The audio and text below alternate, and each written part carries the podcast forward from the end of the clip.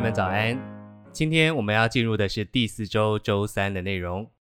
今天一样有两处的经节，第一处是诗篇二十七篇八节。你说：“你们当寻求我的面。”那时我的心向你说：“耶和华啊，你的面我正要寻求。”第二处是约翰福音十五章七节。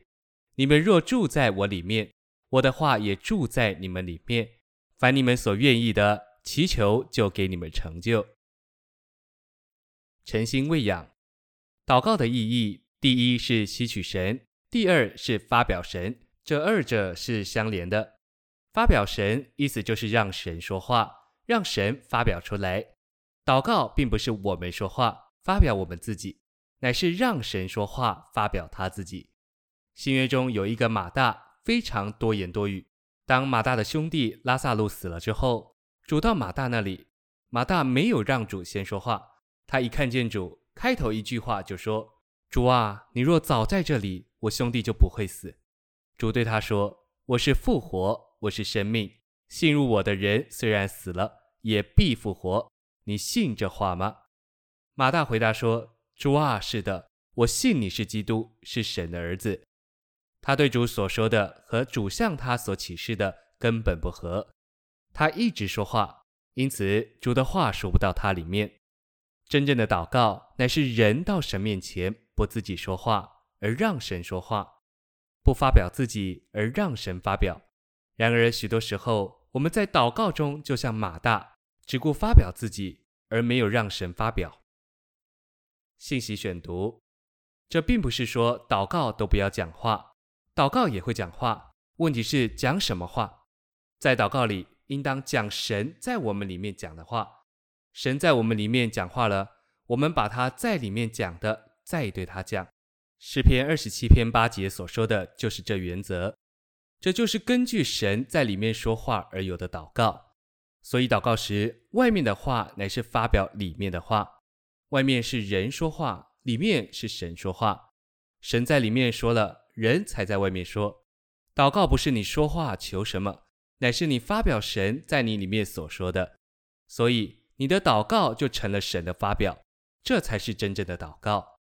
我们可能有这样的经历：当我们听见教会需要为某次特别聚会祷告，或为教会的复兴而祷告，正当我们跪下来要开始祷告时，觉得里面有从主来的话。把我们里面的光景以及我们在主面前的情形都说了出来。这时候，我们就该停止所有想要祷告的项目，不要顾召会复兴，也不要管特别聚会或其他事，只该跟着里面的感觉，说出里面主对我们说的话。我们里面若感觉主责备说：“你这个人满了血气”，我们就应该说：“主啊，我是一个满了血气的人。”又感觉到主说。你这个人全是自己，我们立刻就该说：“主啊，我是一个满了自己的人。”诗篇二十七篇四节，大卫说要瞻仰神的荣美，在他的店里求问。大卫不是说求告，也不是说求讨，乃是说求问。求问就是来问神。总之，祷告的意义就是吸取神并发表神。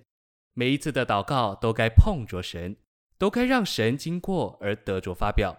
我们这样祷告，结果里面就能给神一再涂抹，而得与神更多调和。这时我们就会知道，神是我们的一切。我们也必看见神无时无刻不与我们同在，并且在我们每一点的需要上，他都做了我们的供应。约翰十五章七节给我们看见三个非常重要的点：第一，我们要住在主里面，住在主里面就与主有交通。与主交通，就是住在主里面。第二，主的话住在我们里面，因着我们住在主里面，与主有不断的交通，主就在我们里面对我们说话。第三，我们向着主有出乎心愿的祈求，这种祈求或祷告，乃是从主在我们里面说话而来的。如果我们是一个与主有交通的人，主就在我们里面向我们说话。主说了话，我们就有话向主祈求，向主祷告。谢谢您今天的收听，愿主与你同在，我们明天见。